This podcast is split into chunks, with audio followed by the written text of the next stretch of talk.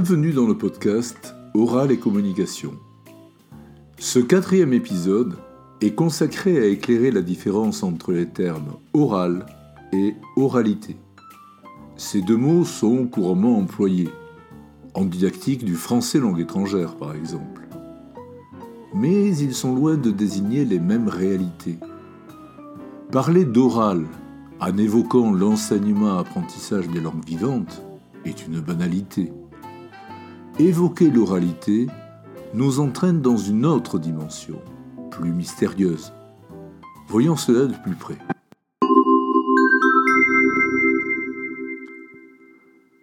Parlons d'abord de l'oral comme soutien d'une méthodologie. Avec pour commencer une petite curiosité. Oral n'était pas un mot habituel du vocabulaire de l'éducation nationale jusqu'aux événements de mai 68. Les textes de référence évoquaient le parler des élèves, convoqués pour deux occasions. Première occasion, la connaissance par cœur deux pages entières de manuels permettant de mobiliser les facultés de mémorisation des chères têtes blondes. Il fallait réciter par cœur une page d'un manuel d'histoire, de géographie, de sciences naturelles, etc. Deuxième occasion pour euh, évoquer le parler, l'art de la récitation, bien sûr la récitation, les fables de La Fontaine, les, grands poètes, servant à travailler la diction des élèves.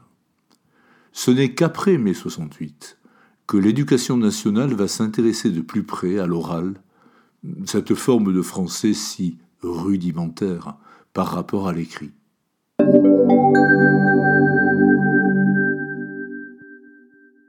Dans la pédagogie des langues vivantes, on ne disait pas encore didactique, le terme oral a déferlé dès le tout début des années 60 du XXe siècle. Ceci est dû à la parution de la méthode structuro-globale audiovisuelle, méthode SGAV, Voix et Images de France, fruit de la collaboration entre les linguistes Pétard Gouberina et Paul Rivinck. Voix Images de France marque les débuts officiels du FLE dont elle révolutionne l'enseignement. Juste pour rappel, le SGAV euh, a produit plus de 30 cours différents portant sur 14 langues entre les années 60 et 80. Une méthode SGAV développe une méthodologie de l'oral reposant sur des principes parfaitement explicités et argumentés. Chaque leçon se décompose en cinq moments précisément décrit et complémentaire. Le recours à la traduction n'est pas souhaité. L'explication grammaticale bannie. L'écrit est absent. L'élève est soumis à une méthode inductive menée par des professeurs formés pour ce faire et s'appuyant sur une méthode audiovisuelle facilitant cette démarche.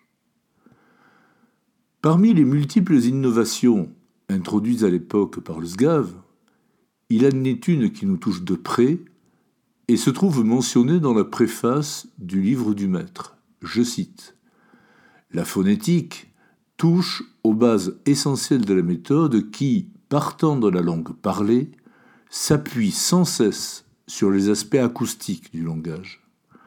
L'intonation et le rythme sont les supports les plus puissants en vue de l'assimilation du texte attendu, et plus loin nous lisons l'imitation juste de l'intonation et du rythme est bien plus importante que la répétition correcte d'un son. Le professeur ne sacrifiera donc jamais le rythme et l'intonation à la reproduction correcte des sons français. Fin de citation. En 1960, Mettre en avant le rythme et l'intonation comme pilier de l'oral était pour le moins audacieux.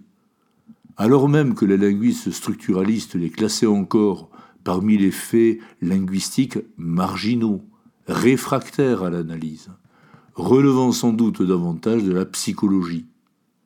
Et dans les années 60, le structuralisme régnait sans partage sur la linguistique.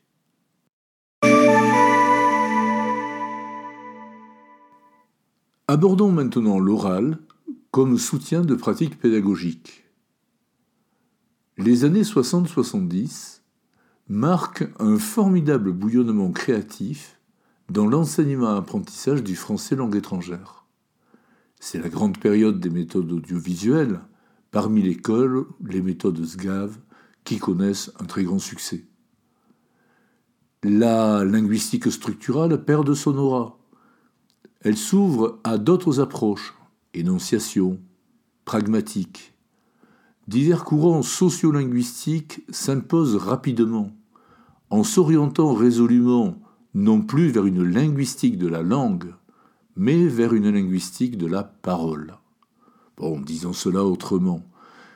Le structuralisme est une linguistique formelle, dérivant des règles d'usage, débouchant sur une compétence grammaticale. Le structuralisme subit de plein fouet la concurrence de nouvelles linguistiques fonctionnelles, soucieuses de commenter des règles d'emploi, en s'appuyant sur une compétence pragmatique, c'est-à-dire des productions authentiques, de gens authentiques, vivant dans la vraie vie. Et dans la vraie vie, il y a un nouveau mot qui s'impose dans toutes les sciences humaines et sociales, celui de communication, qui exerce naturellement son influence sur la linguistique et l'enseignement du français langue étrangère. Et tout ceci a une conséquence qui bouleverse complètement la donne. L'usage de la langue est plus important que sa structure. Le sens d'un message dépend toujours du contexte concret dans lequel il est produit. Le point de départ n'est pas le code linguistique, mais l'activité de langage.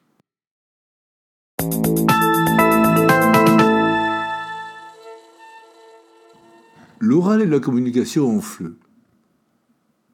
Les méthodes audiovisuelles introduisent un embryon de communication dans deux de leurs moments, ceux que l'on appelle l'exploitation et la dramatisation.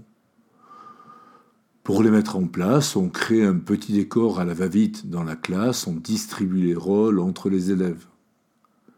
Pour l'exploitation, il faut rejouer l'ensemble des répliques de la leçon. Les élèves les connaissent désormais par cœur et les produisent en respectant scrupuleusement le rythme et l'intonation de chacune d'elles, ce qui n'est pas toujours gagné. Quant à la dramatisation, ce sont les élèves qui la composent. Ils mobilisent toute leur connaissance de la langue à l'oral. C'est un véritable travail de collaboration et de mise en action de l'acquis linguistique. Il s'agit maintenant d'exploiter des structures linguistiques déjà vues, euh, sinon toujours bien connues, bien assimilées. Une remarque, le sens est donné a priori. Quand le jeu de rôle est construit, il n'y a pas d'ambiguïté ni de surprise possible. La communication orale est ici entièrement factice, mais requiert une forte dose d'investissement comme de créativité de la part des élèves. Les jeux de rôle font leur apparition au tout début des années 70. Ils bénéficient des apports de certaines descriptions sociolinguistiques. C'est ainsi que les ingrédients de ce que l'on appelle la situation de communication sont abondamment exploités en fleu. Les jeux de rôle mettent en avant le statut et le rôle d'une personne. Alors c'est quoi le statut d'une personne? Il dépend d'un ensemble de positions sociales, l'âge, le sexe, le métier, la position familiale, religieuse, politique. Tout ceci constitue autant d'attributs sociaux. Telle relation active tel statut. Un individu est père avec ses enfants, professeur avec ses élèves, patient avec un médecin, client au magasin, etc. Le rôle, quant à lui, est l'ensemble des modèles culturels associés à un statut donné.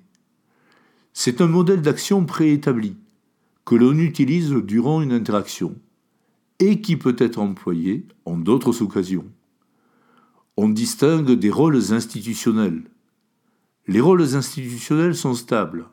Interaction médecin-patient, interaction patient, euh, pardon, interaction parent-enfant, interaction client-vendeur, etc. Il y a également les rôles discursifs, eux sont occasionnels et dépendent de la situation d'interaction. Je puis être agresseur, conseilleur, conciliateur, séducteur, sage, blagueur, etc. Les jeux de rôle tiennent également compte du contexte, notamment situationnel, social ou culturel.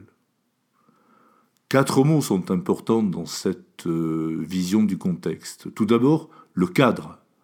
Le cadre qui sert de décor à l'interaction. Il s'agit du lieu et du moment de l'échange.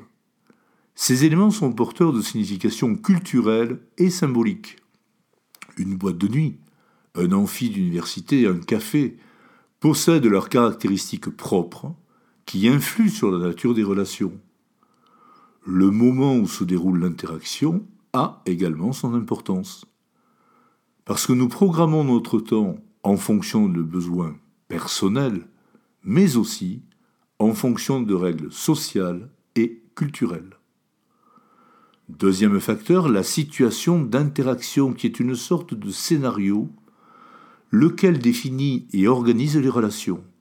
Un repas de famille, une soirée entre amis, une partie de cartes. La situation définit les enjeux de leur rencontre, les participants, ainsi que les thèmes de l'échange.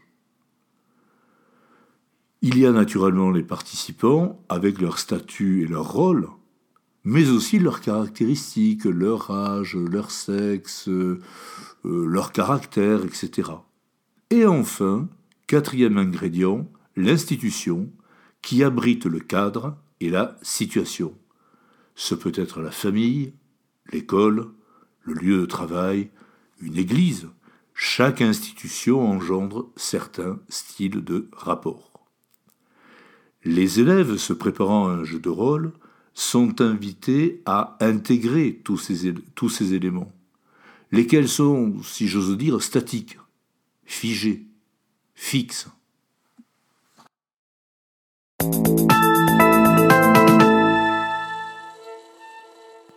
Présentation de l'oralité. Nous aborderons ici l'oralité dans sa dimension strictement didactique, sans aucune référence à deux autres exceptions renvoyant à l'orthophonie ou encore à la transmission orale se passant de génération en génération. À ma connaissance, c'est Elisabeth Lott qui a introduit le terme d'oralité au cours des années 80. Elle effectuait des recherches sur ce qu'elle appelait le paysage sonore de plusieurs langues, en compagnie de ses thésards, dans son laboratoire de phonétique de l'université de Besançon ce qui l'a conduit à déborder la notion d'oral pour envisager celle d'oralité. Alors, pourquoi convoquer l'oralité? L'oral des jeux de rôle est trop centré sur l'instant T. Il focalise sur la réplique de l'apprenant ou sur le couple réplique 1, réplique 2. Ce qui importe, c'est le fait de bien dire, c'est-à-dire le bon choix des mots et des formes grammaticales. Prof et élèves sont alors satisfaits. Et on passe comme cela d'une réplique à l'autre. De façon générale, dans un jeu de rôle, le fait de bien dire implique celui de bien faire. Mais tout ce qui entoure la production verbale est négligé en fait. L'élaboration discursive, l'ambiance, les rôles et statuts, la dimension relationnelle, certains faits culturels euh, éventuels, etc. Au fond, un jeu de rôle réussi en fleu est un produit grammaticalement acceptable, mais communicativement très étriqué, sinon réduit à sa plus simple expression. La notion d'oralité telle que développée par Elisabeth Lott dans plusieurs de ses articles envisage l'individu apprenant dans son entièreté. L'élève entame un long processus psycho-socio-linguistico-physiologique.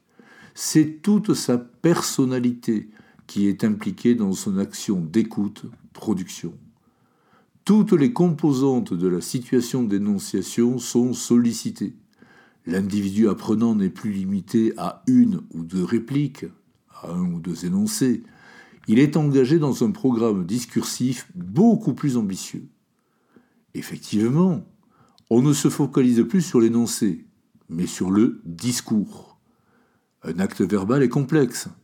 Il met en jeu des capacités cognitives, affectives, comportementales, motrices.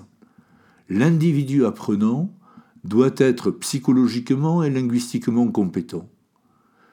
Il faut aussi être socialement compétent, c'est-à-dire parler à bon escient, ne pas commettre d'impair culturel, y compris quand il écoute. Il lui faut bien comprendre, mais surtout bien interpréter le propos de l'interlocuteur. Et c'est loin d'être toujours simple, car il ne s'agit pas forcément d'incompréhension linguistique du genre Ah, je n'ai pas compris tous les mots, ou encore Je ne connais pas, c'est quoi cette tournure grammaticale, j'y comprends rien. Euh, il y a également très souvent des risques de ce que j'appellerais des bavures culturelles. Un exemple très simple en français. Que l'on songe au traitement de bonjour, indispensable pour entamer une conversation pour tout Français qui se respecte.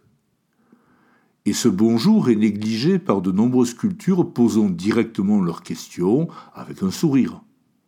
Et qu'un Français risque fort de rabrouer ou de traiter de façon glaciale, parce que le petit mot magique a été omis. Dans sa pratique de l'oralité en langue étrangère, l'apprenant doit faire preuve de savoir-être, pour employer la terminologie à la mode ce qui revient à placer la barre très très haut. Est-ce un objectif atteignable en situation d'enseignement? A une immersion dans le pays d'accueil, voilà qui soulève débat. On peut également se demander pour des spécialistes de français langue étrangère ce que l'oralité apporte de plus par rapport à la compétence de communication de Himes, tellement à la mode pendant les années 70-80 et même, euh, au-delà. Hein, toute la didactique du FLE a été influencée par la compétence de communication. Et quels sont les ajouts et progrès éventuels apportés par la compétence à communiquer langagièrement préconisée par le cadre européen à partir de 2001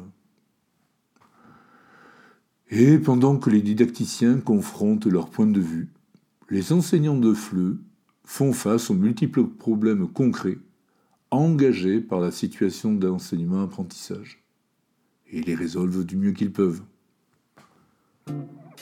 Nous voici arrivés à la fin de cet épisode consacré à l'oral et l'oralité en fleu. Merci de m'avoir suivi jusque-là.